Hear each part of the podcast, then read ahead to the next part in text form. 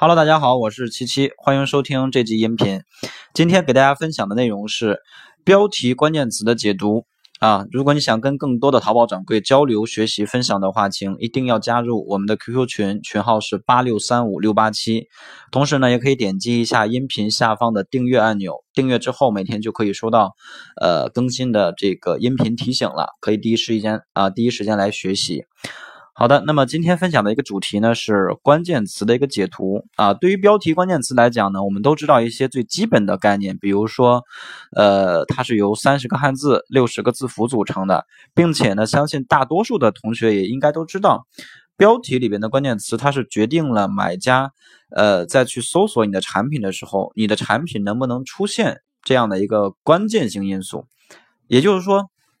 做标题可能更大的一个意义在于，你能够让你的标题当中去包含更多你的意向客户可能会搜索的词，并且呢，尽最大的努力把这些词的排名做得更靠前。因为排名靠前了的话，那我们的机会就更多，对吧？成交的这样的一个机会就更大一些。嗯，那么今天呢，咱们不去讲这个标题优化，我。今天给大家分享就是关于这个标题的一个关键词的构成。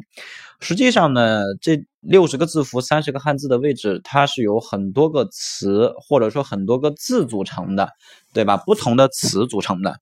那这个词呢，我今天给大家分享分为三大类，分别是品牌词、营，还有就是属性词以及长尾词。啊，长尾词当然还有一个主词，就是类目词嘛。那么首先我们来先来说类目词，什么叫类目词呢？比如说像连衣裙、牛仔裤、高跟鞋、T 恤，对吧？这些都属于是类目词啊，都属于类目词。那什么叫属性词呢？比如说我这个是呃那个尖头高跟鞋，那尖头就是一个属性。我这个是破洞牛仔裤，那破洞就是一个属性。我这个是大码 T 恤，那大码就是一个属性。所以第二个叫属性词。那么属性词加类目词的话，它可以去构成一个叫长尾词。比如说，我要做一个修身破洞牛仔裤，那实际上呢，修身破洞牛仔裤这就已经构成了一个长尾关键词了啊，长尾关键词了，因为它是由三个词组成的嘛，修身。好，加破洞，这是两个属性，再加一个类目词牛仔裤，对不对？当然呢，类目词它也会出现有多个的情况，比如说 T 恤，也可以叫短袖，也可以叫背心儿，对吧？这三个都可以叫它，都可以称之为是它的类目词。那么这种情况下呢，我们应该怎么办？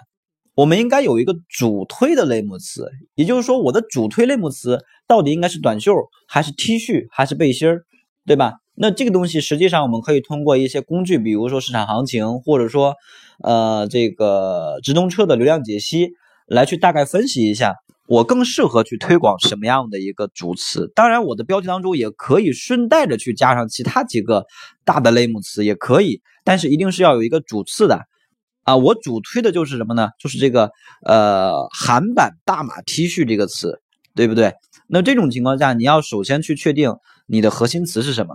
那这个核心词，我也把它称之为是长尾关键词，因为大多数的同学为什么说这个标题做出来之后没有效果，或者说流量没有呢？是因为你没有去确定下来你的主词，就这个主推关键词、核心词啊。比如说我一个标题里边，我把什么词当成我的主推词？我把连衣裙，那连衣裙本身它就是一个类目词，类目词本身的这个竞争压力就很大，那这种词你可能很难说去做到一个非常靠前的排名，对吧？那也就没有意义了。而换一种角度来考虑，我不去做这么大的词，我尝试做一个长尾关键词，比如说像蕾丝、大码连衣裙这种词，这种词可能搜的人并不多，但是呢，同时宝贝也不多，也就是说这个词的竞争压力它没有那么大。这种情况下，实际上是相对来讲更适合我们中小卖家的。之前呢，呃，可能有的同学会会有一个想法，就是说这个。长尾关键词，那它的搜索量也很小啊，对吧？对，确实是，可能连衣裙的搜索量能达到一呃两万次每天，而长款大码连衣裙这个词呢，可能每天只有两千，只有十分之一的量。但是我们来考虑一个问题，你的宝贝在刚刚上架初期的时候，你是想获取更多的流量，还是说去获取更好的一个转化呢？那么相对来讲，后者可能对于你的帮助是更大的，它引入引入的这个流量更精准。其次呢，这个转化率也更高一些，我们可以更快速来提升这个订单量，订单量提升了，那宝贝的权重也就提升了，对吧？那么相对来讲呢，我们的这个自然权重也能去提升，排名提升，那流量自然而然也就提升了。所以说，这是今天给大家分享的三种关键词，分别是类目词、属性词跟长尾关键词。啊，那你的标题当中如果包含了更多的长尾关键词的话，那你的流量还发愁吗？对吧？